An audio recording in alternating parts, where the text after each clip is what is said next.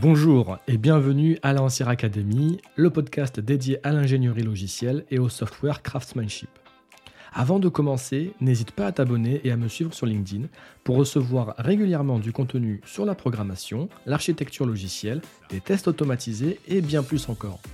Sur ce, bonne émission. Aujourd'hui, je vais vous parler de ma philosophie de test. Alors, qu'est-ce que je veux dire par là? Tout simplement que différentes personnes vont avoir différentes façons de tester. Bon, déjà, quand elles testent, parce qu'il y a encore beaucoup de gens qui ne testent pas du tout, ou alors qui testent absolument n'importe comment, qui n'ont pas du tout appris comment est-ce qu'il fallait faire pour tester du code. Moi, j'ai beaucoup réfléchi ces dernières années, et à mesure d'expérimenter, ben, j'en suis arrivé à quelques règles. Euh, actuellement, j'en compte neuf. Quelques règles, quelques principes plutôt, que je suis lorsque je développe mes propres tests, euh, des principes auxquels j'attache pas mal d'importance. Donc du coup, le premier, de ces principes, c'est d'écrire les tests en premier. Donc du coup, moi j'écris toujours mes tests en premier, sauf si j'ai pas le choix, c'est-à-dire par exemple que je dois travailler sur du code legacy, bah, le code est déjà là, il faut bien que je le teste, j'ai pas tellement le choix. Mais tout code que je rajoute, inévitablement, je vais le faire en test first. Il, y a plusieurs façons de le faire, il y a le TDD et le test first, mais dans tous les cas, j'écris mon, mon test, en tout cas mes tests, avant d'écrire le code qui va avec. Pour moi, c'est extrêmement important parce que c'est ce qui va me permettre ensuite de développer un code qui est conçu pour la testabilité. On appelle ça design for testability. Il y en a qui vont appeler ça du test induced design damage. Bon, déjà, c'est pas facile à prononcer, mais le principe, en gros, c'est de dénoncer le, fait de coder de façon testable qu'en mettant du dégât infligé au design. on pourra en discuter, ce sera le sujet d'un autre, euh, podcast ou d'une autre vidéo, peu importe. Euh, mais en gros, pour moi, euh, cet, argument est complètement fallacieux. Et à l'inverse, je pense que de designer son code pour être testable, bah, c'est ce qui nous conduit justement à avoir un code qui est testable. Et donc, du coup, un code dont on peut prouver qu'il fonctionne au moins de la façon dont on s'y attend.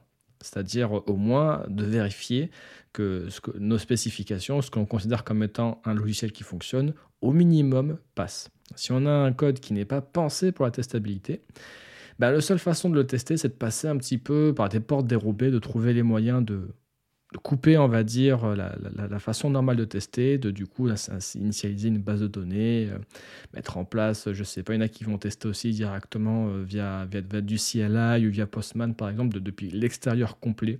Donc ce sont des tests qui sont très très lents, qui sont pénibles à mettre en place, qui sont difficiles à lancer, il faut les configurer, il faut faire des scripts, faut, sur, une machine ou sur une autre, ça va pas forcément fonctionner. Euh, voilà, si on est sur du test, euh, par exemple, de, de serveur de staging, mais il va falloir configurer le serveur, faire en sorte qu'avant de lancer les tests, le serveur soit dans un certain état. J'ai eu des cas dans lesquels il fallait régulièrement faire un dump de la production euh, pour ensuite modifier les tests sur le serveur de staging. Donc ça demande vraiment pas mal de, préparation, c'est beaucoup de cérémonies. Pour moi, ça rend ces, tests-là très compliqués et surtout pas agréables, pas fun, on n'a pas envie de les lancer. Donc du coup, ça sert à rien de mettre en place ces tests. Donc du coup, moi, j'écris toujours mes tests en premier. Soit je les fais en mode test first, ce qui est très différent du TDD.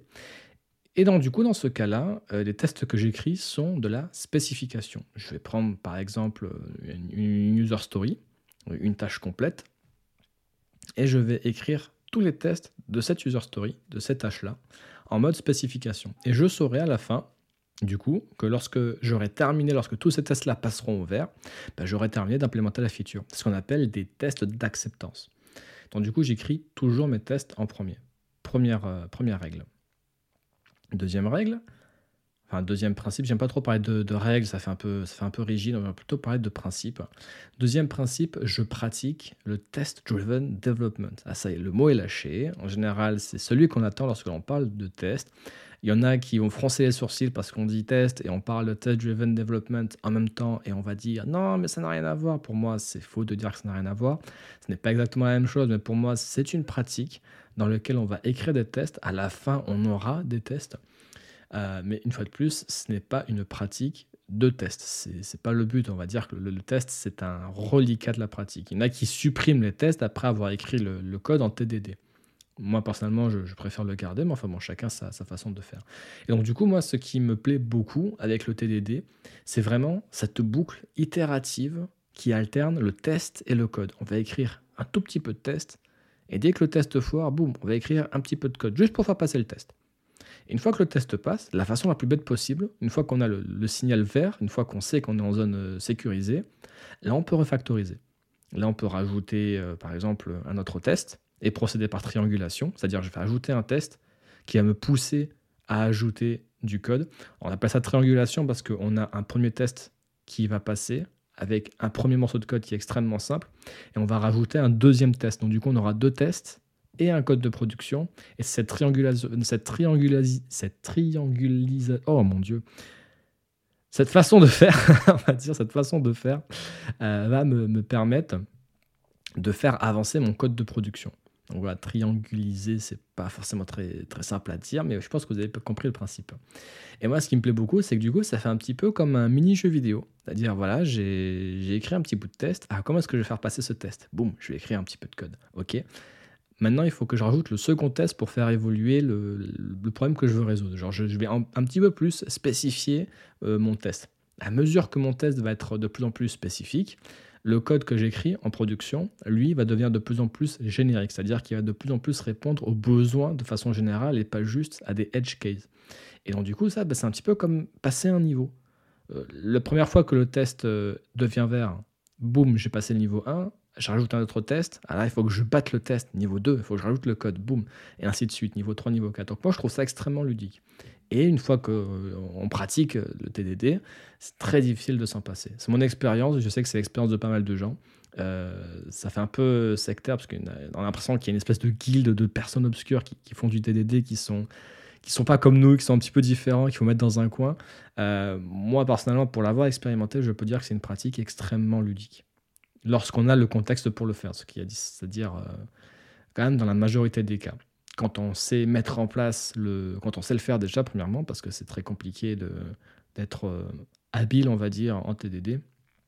Une fois qu'on sait le faire, bah, c'est extrêmement ludique. Ensuite, troisième principe, mes tests documentent le projet.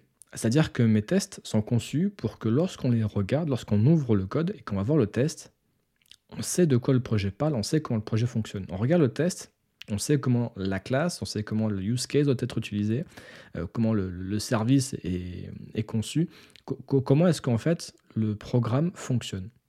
Donc, ce qu'on appelle des, tests qui documentent, c'est plus une, une documentation qui est à la fois technique et fonctionnelle parce qu'elle décrit comment utiliser les classes et elle décrit également quelle est la fonctionnalité que ces classes-là vont remplir. Donc c'est vraiment une aide à l'onboarding lorsqu'on arrive sur l'application qu'on ne connaît pas du tout le projet, plutôt que d'avoir des pages et des pages de documentation qu'il faut entretenir, qu'il faut mettre à jour, de modifier le code, etc. Bah, directement utiliser la source de vérité du programme, le code source lui-même, comme étant une forme de documentation. Et puis, ce qui est génial, c'est que automatiquement, dès que les tests ne fonctionnent plus, bah, on va faire en sorte qu'ils passent, et donc du coup, les tests seront toujours à jour par rapport au code. Donc c'est vraiment une documentation qui s'entretient toute seule. C'est magique. Quatrième principe, un test à la fois. du coup, vraiment, j'écris un seul test à la fois. J'écris un test, je le fais passer. Puis après, je passe un autre test. Alors, quand je parle de test, je, parle de test d'une manière générale. Je ne parle pas d'une assertion.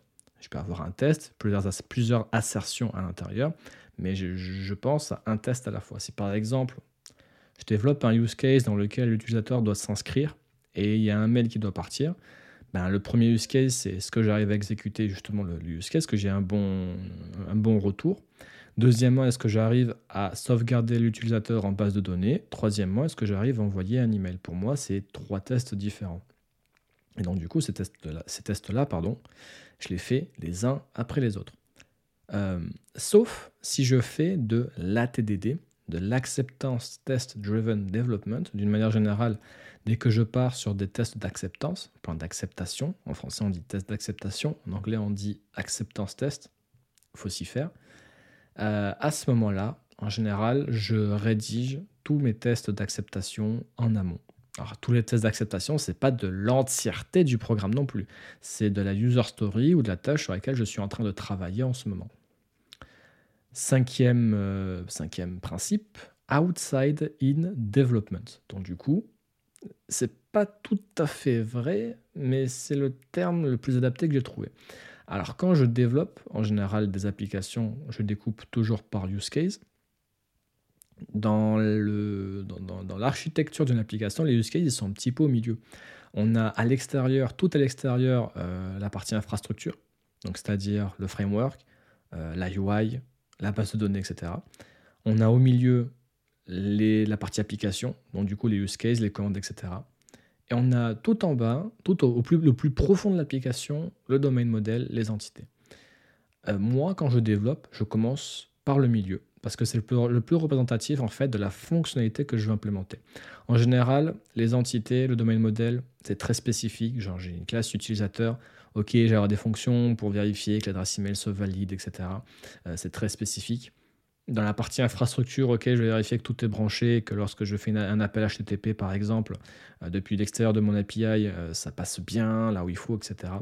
Mais le cœur de mon application, ça va quand même être les use cases. Donc je commence par les use cases.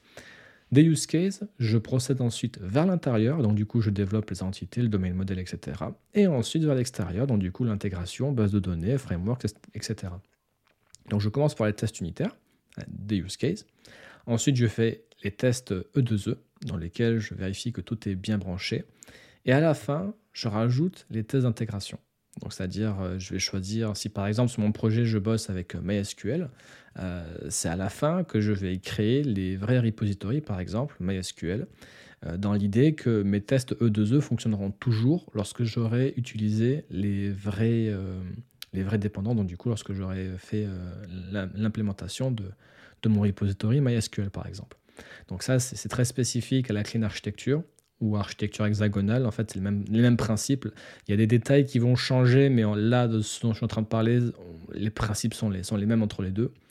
Euh, mais dans l'idée, c'est ça. Je commence par les tests unitaires, tests de œufs et ensuite tests d'intégration. Ça peut paraître un petit peu contre-intuitif. Il y en a qui font test unitaire, test d'intégration, test de œufs.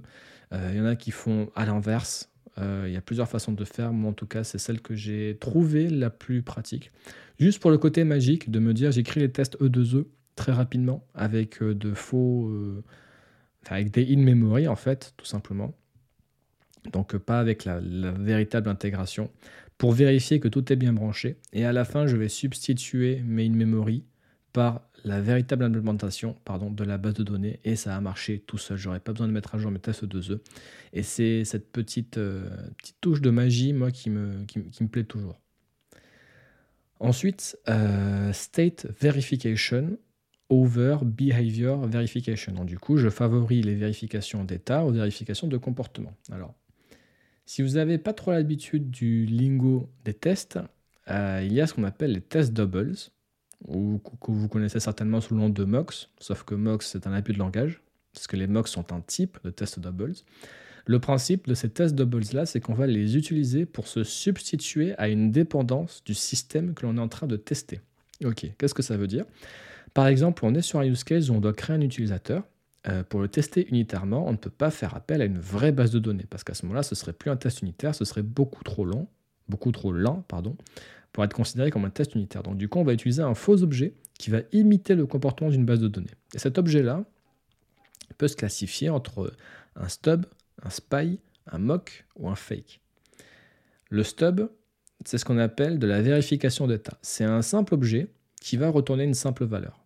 C'est un, sac à, à, information, si on peut dire. Il n'a aucun comportement il ne sait pas comment l'utiliser, etc. Il sait, il sait juste qu'il doit retourner certaines valeurs et qu'on va peut-être l'appeler pour sauvegarder certaines valeurs. Donc c'est ce qu'on appelle un stub. L'avantage, c'est que ce sont des objets très simples et on peut se contenter de vérifier si, euh, à la sortie du, système que l'on teste, on a bien la valeur qui est, qui, est sortie. Mais en général, les stubs ne sont pas suffisants lorsqu'on a du comportement. Donc ensuite, on a les spies et les mocks. Euh, assez rapidement, le spy va savoir va garder les informations sur la façon dont il est appelé. C'est-à-dire qu'il va sauvegarder le fait que cette méthode-là a été appelée trois fois, que ces paramètres-là ont été passés à chaque fois qu'il y a eu un appel, etc. Et c'est tout.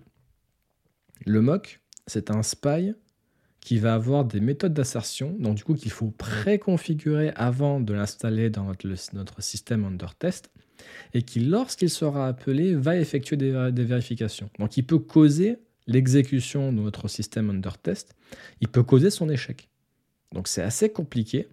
Et le problème des spies et des mocks, c'est que c'est extrêmement couplé à la façon dont fonctionne le système under test. C'est-à-dire que l'on sait que cette méthode-là va être appelée, on sait que ce genre d'argument va être passé, et donc du coup ça crée un fort couplage entre notre test doubles, donc du coup entre notre test et l'objet en production. Ce qui signifie que lorsque l'on va modifier le système under test, il y a de grandes chances que le test ne fonctionne plus et qu'il faille mettre à jour ces tests-là. Et à ce moment-là, bah, en fait, les, tests deviennent un frein à notre productivité, se mettent en travers de notre chemin, en fait, tout simplement. Et c'est ce qu'on veut absolument éviter. Donc du coup, Spies et Mock, je les fuis comme la peste. Moi, ce que je préfère, c'est les stubs, dont j'ai parlé tout à l'heure, et les fakes. Alors le fake, c'est un véritable objet qui va implémenter un véritable comportement qui va se substituer à l'objet qu'il va remplacer. C'est-à-dire qu'il n'y a pas de délire de je vais savoir combien de fois ma méthode a été appelée, etc. Non, c'est un véritable objet qui va implémenter un vrai comportement, par exemple qui va représenter une vraie base de données, mais qui va implémenter par exemple cette base de données en RAM avec des hmaps tout simplement. Ce qui fait qu'elle a un vrai comportement une fois de plus, et donc du coup, euh, on peut mettre en place des, méthodes de lecture de ce fake pour savoir si à la fin, euh, le, résultat que l'on veut, l'état final que l'on veut obtenir, est bien celui que l'on a. C'est-à-dire que par exemple, si je prends le cas de création d'un utilisateur, si je fais appel à un fake, je vais avoir une fausse base de données en mémoire, et euh, à la fin de, l'exécution de mon test, je vais pouvoir vérifier si dans mon fake, si dans sa, base de données, sa fausse base de données, sa fausse table utilisateur, il y a bien un utilisateur qui est enregistré. Et ça, c'est la technique qu'emploient la plupart des, des craftsmen aujourd'hui lorsqu'ils font de la clean architecture, l'architecture hexagonale, lorsqu'ils doivent tester un use case. Ils utilisent énormément de fake. Parce que c'est extrêmement souple, et surtout c'est le moins dépendant, lorsqu'on a besoin de faire du comportement, c'est ce qui est le moins dépendant de la façon dont le sud fonctionne. Les stubs en général c'est trop simpliste, c'est sympa lorsque par exemple on veut remplacer une dépendance euh, de type date, par exemple si notre use case utilise la date actuelle, euh, la date est un élément qui n'est pas euh, déterministe, c'est-à-dire que à chaque fois qu'on va lancer le test, si on fait appel à la date actuelle, bah, ça va être une nouvelle date, donc c'est compliqué à tester. On va faire appel à euh, un stub qui va envoyer toujours la même date. Euh, pareil pour ce qui est de la génération d'un nombre aléatoire. Euh, tester ça, c'est compliqué. Lorsqu'on a un stub, on peut retourner toujours le même nombre et s'assurer que notre système fonctionne correctement lorsque tel nombre, par exemple, est envoyé. Donc je favorise toujours les stubs et les fakes aux spies et aux mocks. Je favorise toujours les vérifications d'état aux vérifications de comportement. Ensuite, Clean test. On parle beaucoup de clean code, mais ça pour moi c'est tellement basique que ça vaut même plus la peine d'en parler. Pour moi ça devrait être une évidence. Mais évidemment, il faut quand même continuer à en parler parce que ça ne l'est pas encore assez dans la réalité. Et donc, du coup, pour moi, ben, les, tests, eux aussi, méritent d'être clean. On mérite d'avoir des clean tests, doivent être refactorisés, doivent être entretenus. Euh, on doit prendre soin d'eux, on doit bien nommer les variables, bien nommer les tests. Il y a certaines règles hein, pour nommer ces tests, enfin des, plus des guidelines que des règles, une fois de plus. Et il y a des façons de faire qui font que les tests sont plus agréables à maintenir. Ensuite, je le dis assez souvent, un test par point de sortie. Alors, ce que j'appelle un point de sortie, c'est que lorsque l'on va tester un service, un use case ou autre, elle va interagir avec d'autres dépendances, par exemple avec une base de données, avec un serveur email, etc. Et dans les tests unitaires, on va remplacer ces dépendances-là, que l'on appelle des dépendances volatiles, parce qu'elles sont difficiles à tester, elles nécessitent de setup une base de données, un serveur email, etc. On va les remplacer par des tests doubles. Mais donc, du coup, notre système under test va interagir avec ces euh, systèmes externes. Donc, elle va envoyer un email, elle va sauvegarder un utilisateur dans une base de données. Elle va peut-être retourner une valeur. Ces trois choses que je viens d'énumérer, ce sont trois points de sortie. En fait, les points de sortie, c'est l'impact visible qu'a eu le système under test lorsqu'il a été exécuté. du coup, c'est ce qu'on appelle le comportement observable du SUT. Et ça, bah, du coup, ces trois points-là, pour moi, vont représenter un test différent. Un test par point de sortie. Je ne dis pas une assertion par point de sortie, c'est vraiment un test par point de sortie. Pourquoi? Parce que de cette façon-là, mes tests sont plus clairs. Si j'ai un test qui échoue, les autres n'échoueront pas forcément. Donc du coup, ce sera beaucoup plus simple pour moi de savoir lequel de ces tests a échoué. Donc du coup, c'est plus simple pour moi de faire de la localisation d'erreurs et d'avoir des erreurs. Donc du coup, lorsque j'aurai un échec, lorsqu'un test aura échoué, ben, je verrai immédiatement que tiens, cette fois-ci, c'est l'envoi d'email qui n'a pas marché. Euh, j'ai mal dû euh, modifier ma fonction, j'ai mal dû implémenter mon, suite ou peut-être mon fake ou autre. Je n'aurai que euh, ce code-là à vérifier. Ça réduit drastiquement la surface de code à vérifier lorsqu'on a une erreur. Et enfin, quand on parle de surface de code, minimiser la surface non testable. Je cherche à tester, à exercer le maximum de code de production. Donc c'est extrêmement simple à faire. Le principe, c'est que dès que j'ai un bout de code qui n'est pas testable, qui est difficile à tester, je vais créer un niveau d'indirection. C'est-à-dire que je vais l'isoler de ce qui est difficile à tester. Si par exemple, j'ai un FAT contrôleur, ce qu'on appelle du, contrôleur, normalement, c'est ce qu'on appelle du, du wide code. C'est-à-dire que c'est un code qui va beaucoup orchestrer différents composants, un appel de base de données, une sauvegarde à droite, à gauche, etc. C'est aussi souvent le cas des, use cases. Euh, et qui aura un petit peu de logique à l'intérieur, du coup, qui va mélanger ces deux aspects-là. La communication avec le monde extérieur, avec l'infrastructure et la logique métier. Mais tout simplement, ce que je vais faire, c'est que je vais isoler cette logique métier de ces détails d'infrastructure. C'est-à-dire que je vais créer une classe, par exemple, dans laquelle il n'y aura que la logique métier, et je vais faire en sorte de lui injecter, si par exemple elle a besoin d'une donnée, je ne sais pas moi, d'un utilisateur, je vais lui injecter dans, sa méthode d'exécution. Ou alors je vais faire l'inverse, je vais lui injecter le moyen de récupérer cet utilisateur. Ce qui fait que dans mon test, je pourrais substituer ce moyen-là, par exemple ce user repository ou cette base de données, par un test double. Et ça, donc, du coup, ce qui s'appelle rajouter un niveau d'indirection. Avant, j'avais tout le code dans une seule fonction. Bah, là, j'ai rajouté une autre fonction, une autre classe, dans laquelle il y a uniquement ce, code-là. Et le code que j'avais à la base, donc du coup, mon, contrôleur, va appeler la nouvelle classe que j'ai créée, qui, elle, est entièrement testable. Donc, du coup, c'est extrêmement simple, en fait, dès qu'on veut tester du code, il suffit juste d'isoler ce qui est testable de ce qui ne l'est pas. Et donc, voilà pour euh, les neuf principes qui correspondent à ma philosophie de test.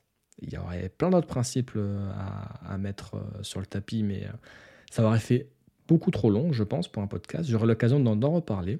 Mais déjà là, vous avez une très très bonne idée de la façon dont je teste, de ce qui est important pour moi et de ce que je considère comme étant une bonne hygiène de test. J'espère que ce podcast vous a plu. Pour information, je suis en train de créer une mini formation qui s'appelle Essentiel des tests unitaires, Essentiel test unitaire en, franglais, il y a un peu d'anglais, un peu de français, euh, dans, dans, lequel je vais parler en fait vraiment de, de tout ça en détail. Donc euh, stay tuned, comme disent les Anglais, et à bientôt.